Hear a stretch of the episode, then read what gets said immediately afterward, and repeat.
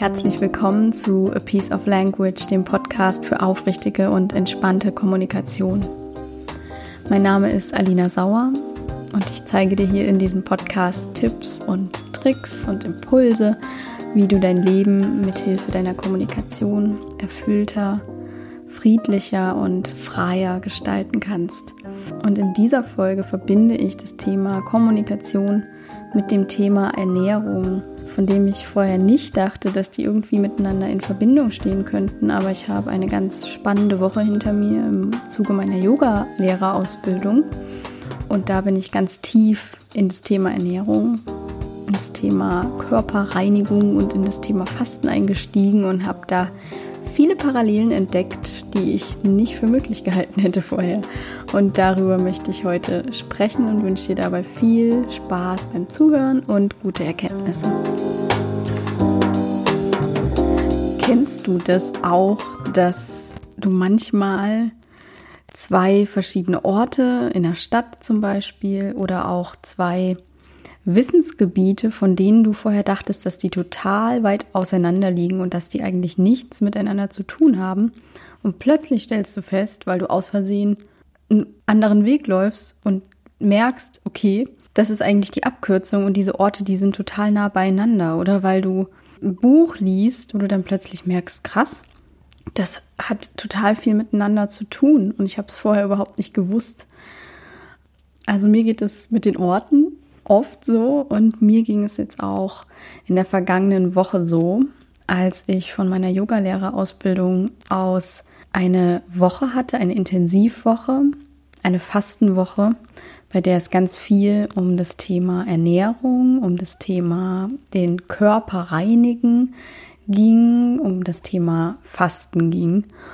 Und ich habe festgestellt, dass das total viel mit dem Thema Kommunikation zu tun hat. Und darüber möchte ich heute sprechen und möchte dir in drei Punkten erzählen, was so meine größten Erkenntnisse waren, meine hilfreichsten Erkenntnisse auch im Hinblick auf die Kommunikation, auf eine aufrichtige Kommunikation, auf die gewaltfreie Kommunikation.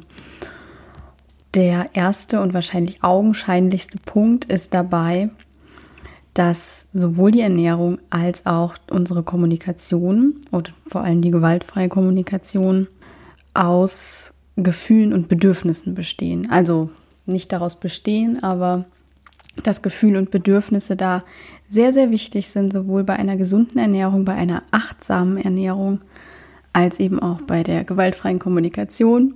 Davon gibt es ja schon sehr viele Folgen, wo ich darüber spreche, welchen Einfluss Gefühle und Bedürfnisse auf unsere Kommunikation haben und wie wir das für uns nutzen können. Und bei der Ernährung ging es eben auch ganz viel darum, sich damit zu verbinden und immer wieder in sich reinzuhorchen, wie geht es mir gerade, sich auch vorzustellen, wie ist es jetzt ein bestimmtes Nahrungsmittel zu essen, wie fühlt sich dabei mein Körper an, welches Bedürfnis habe ich gerade, welches Bedürfnis erfülle ich mir auch mit dem Essen. Das war auch für mich eine große Erkenntnis, gerade beim Fasten zu merken, okay, wenn ich nichts esse, was äh, versuche ich mir denn eigentlich die ganze Zeit mit Essen zu erfüllen? Und ich habe festgestellt, dass ich oft aus Langeweile esse zum Beispiel. Ähm, und das ist finde ich, eine sehr wichtige Erkenntnis, um zu sehen, welches Bedürfnis steckt denn da dahinter. Also, dass es nicht immer der Hunger oder der Appetit ist im körperlichen Sinne, sondern dass es der Hunger nach Abwechslung manchmal ist. Ja, das ist ja auch ein Bedürfnis. Und von da aus gibt es jetzt die Möglichkeit zu gucken, wie kann ich so dafür sorgen, dass Abwechslung in meinem Leben passiert. Ja, da kannst du ja auch mal bei dir überprüfen, wozu nutzt du das Essen? Also es kann ja auch sein, dass es bei dir um, um Genuss geht oder um Gesellschaft geht, also dass du da eine Verknüpfung auch bei dir hast, mm, dass du dir ein Bedürfnis mit dem Essen erfüllst, was über das körperliche Hungergefühl hinausgeht. Und da immer wieder ganz bewusst hinzuspüren und auch immer zu gucken, was ist gerade für mich das Richtige. Also nicht so viel zu recherchieren und zu gucken, wie geht das jetzt mit dem Fasten? Wie geht es nach dem Fasten? Was darf ich als erstes essen? Was darf ich noch nicht essen? Also da hat uns unser Leiter, der das, das, das Wochenende geleitet hat, hat uns da auch immer wieder so drauf gebracht, dass es überhaupt nichts bringt, wenn er uns jetzt sagt, wir dürfen das und du, wir müssen genau so und so viel Gramm Kartoffel danach essen als erstes, weil es ja überhaupt nicht möglich ist, für jedes Individuum zu sagen, das ist jetzt das Richtige für dich. Und das fand ich eine sehr, sehr wichtige Erkenntnis, sondern immer zu gucken, worauf habe ich gerade Lust? Was ist es gerade, was ich brauche? Welches Bedürfnis ist gerade erfüllt oder nicht erfüllt? Ja, das gilt sowohl für die Kommunikation als auch für die Ernährung tatsächlich. Und alles, was wir so lesen in Büchern darüber, das, das als Erfahrungswerte natürlich zu nutzen, aber immer auch im Hinterkopf zu haben, das sind die Erfahrungswerte von anderen Menschen und es muss nicht zwangsläufig bei mir auch so sein, ja. Also da immer so ein ganz feines Gespür nach und nach zu entwickeln, immer weiter dahin zu kommen, zu merken, das ist das, was ich gerade brauche, das ist für mich das, was gerade gut ist, das fühlt sich gerade gut an, das hat sich nicht so gut angefühlt, dann mache ich es beim nächsten Mal anders. Ja, aber nicht von vornherein zu sagen, ich höre jetzt auf zu fasten und, und darf auf keinen Fall die Sahnetorte essen, die mir vom geistigen Auge die ganze Zeit rumgeschwebt ist, ja. Das dann auch mal auszuprobieren, hat er uns auch dazu ermutigt und hat gesagt, wenn du denkst, dass das das Richtige für dich ist jetzt, dann probierst du das halt einfach und dann wirst du wahrscheinlich merken, dass sich das nicht gut anfühlt. Nach fünf Tagen nicht essen, erstmal eine Sahnetorte zu essen, aber dann hast du das einmal gefühlt und dann weißt du für dich, das ist nicht gut und beim nächsten Mal machst du es nicht mehr, ja. Das ist viel authentischer und viel nachhaltiger als mit Verboten oder mit Vorgaben eben zu arbeiten. Was total spannend war, fand ich noch, als kleinen Exkurs, das Thema, was will ich überhaupt verdauen? Also so die Ernährung und die Verdauung in einem feinstofflichen Sinne, in einem energetischen Sinne, in einem übertragenen Sinne auf, auf das Geistige. Also sich da immer wieder bewusst zu fragen, will ich das jetzt in mich aufnehmen? Will ich meinen Ärger zum Beispiel runterschlucken? Oder weigere ich mich, das in mich aufzunehmen? Ähm, kotze ich mich aus, anstatt die Dinge hinzunehmen, wie sie sind? Oder sage ich von vornherein, ich will das nicht. Ich will das nicht essen. Ich will nicht, dass du so mit mir sprichst, jetzt auf die Kommunikationsebene übertragen. Ich weigere mich, manche Dinge zu verdauen. Ich gucke keine Horrorfilme zum Beispiel weil ich das nicht verdauen will, weil ich diese Bilder nicht in meinem Kopf haben will und mich damit belasten will, ja. Oder mh, hm, den Nachrichtenkonsum so zu reduzieren, dass mich das nicht auffrisst. Das ist auch wieder das Thema Essen dabei, dass äh, da so viel Fokus auf das ganze Negative in der Welt gelegt wird, ja. Also da immer wieder ganz bewusst zu entscheiden, was will ich, was will ich in mich aufnehmen, sowohl äh, auf Nahrungsebene als auch auf geistiger Ebene. Das fand ich auch noch so einen ganz spannenden Link zwischen Kommunikation und Ernährung. Das war so der erste Punkt, der mir sehr im Gedächtnis hängen geblieben ist, weil es so, so wichtig ist, sowohl in der Kommunikation als auch in der Ernährung. Immer zu gucken, fühlt sich das gerade gut für mich an? Ist das gerade richtig für mich? Ist das gerade stimmig für mich? Der zweite Punkt war, das Bewusstsein zu schaffen und immer weiter zu kultivieren, dass wir immer eine Wahl haben. Dazu habe ich ein Beispiel. Wir haben jeden Tag eine Feedbackrunde gemacht, wo jeder und jede mal erzählt hat, was gerade so los ist, wo jeder Mensch mal einen Raum hatte, wo ihm zugehört wurde und wo er sich mitteilen konnte. Und da gab es auch immer die Option, also entweder zu erzählen, was gerade los ist, oder auch nichts zu sagen, wenn man gerade keine Lust hatte einfach. Und einmal war es so, es war ein Tag, an dem so bei mir die Luft raus war. Und ja, ich einfach nur noch, also es war auch abends kurz vor neun. wo ich dann einfach auch ins Bett wollte und da nicht mehr mochte. Und ich war die letzte in der Runde, die noch übrig war. Und alle anderen hatten was gesagt und ich habe dann gesagt, nee, ich habe keine Lust, was zu sagen. Und in dem Moment war das richtig schwierig für mich, das zu sagen, obwohl die Option ja da war sogar. Obwohl er gesagt hat, es ist auch okay, wenn ihr nichts sagt, wenn ihr keine Lust habt, dann ist es so. Und dennoch habe ich so danach reflektiert, hätte ich das wahrscheinlich in einer anderen Runde nicht gemacht. Ich hätte, obwohl ich keine Lust gehabt hätte, was zu sagen, hätte ich mich zusammengerissen, hätte irgendwas dann gesagt schnell, damit ich eben diese Vorgabe erfülle. Und in, in diesem Rahmen kam ich mir aber so geschützt und geborgen vor, dass ich das einfach gemacht habe und gesagt habe, ich habe keine Lust, bei mir ist die Luft raus.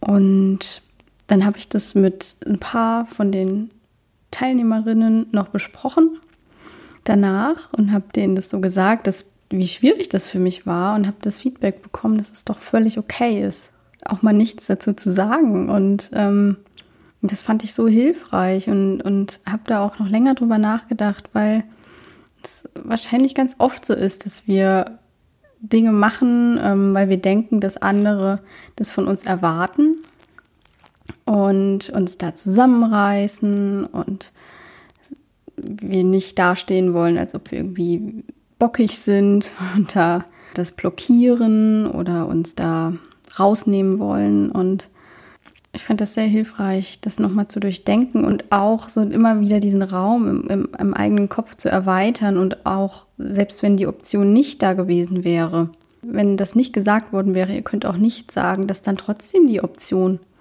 natürlich besteht, zu sagen, ich möchte gerade heute nichts dazu sagen.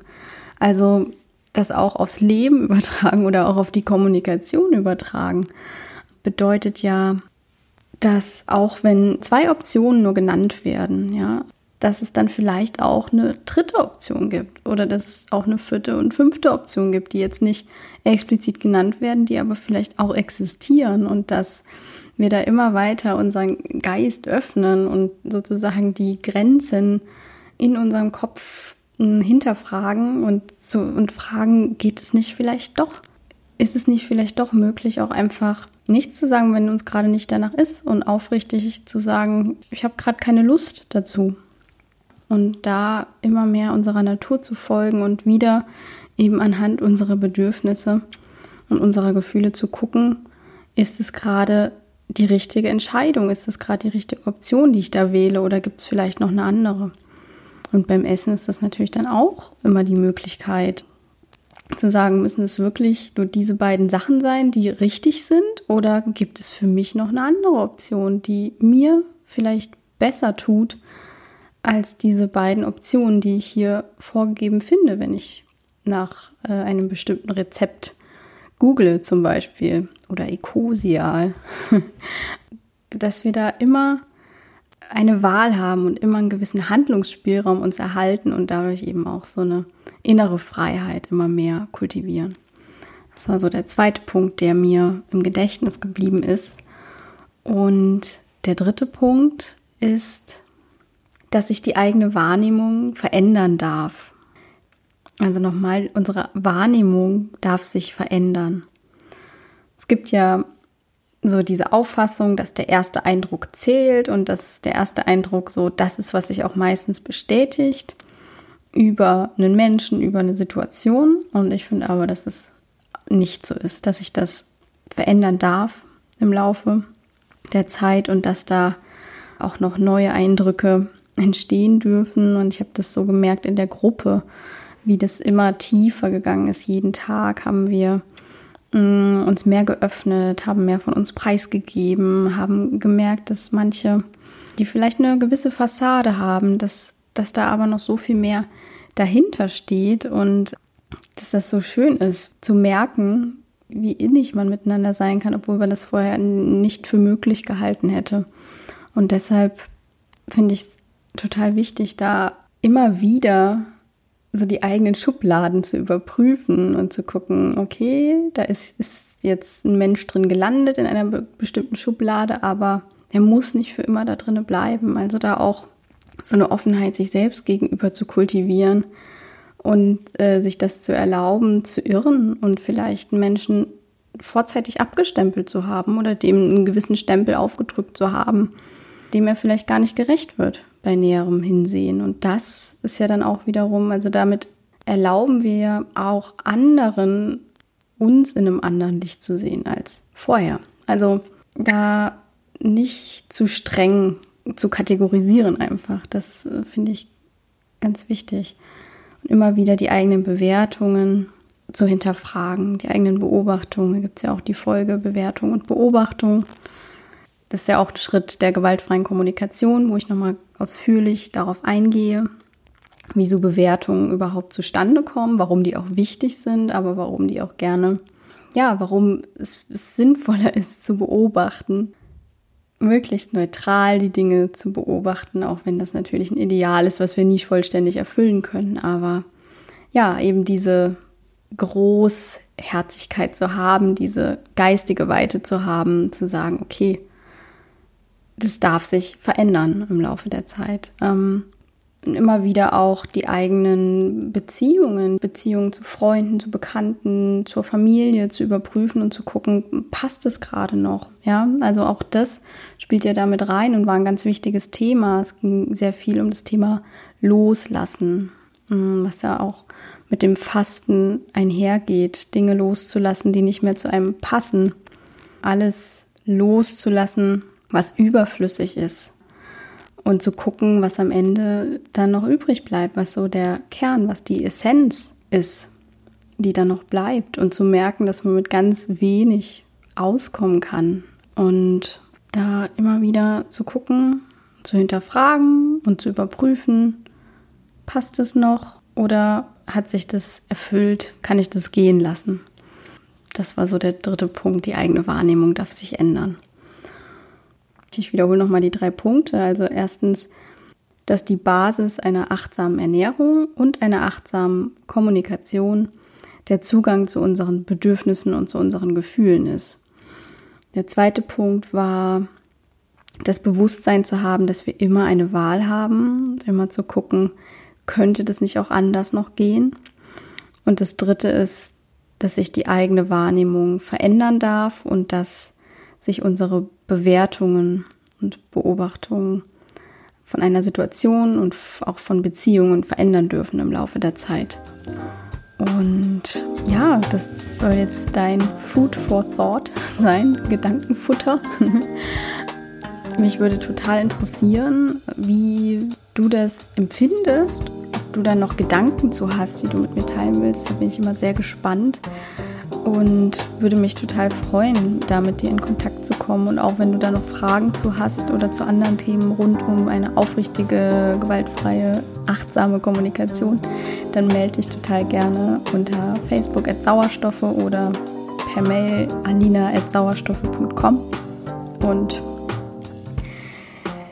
und damit wünsche ich dir jetzt noch wunderbare zwei Wochen und hoffe, dass du dann auch beim nächsten Mal wieder dabei bist. Ja, und bis dahin, Namaste und ciao, ciao.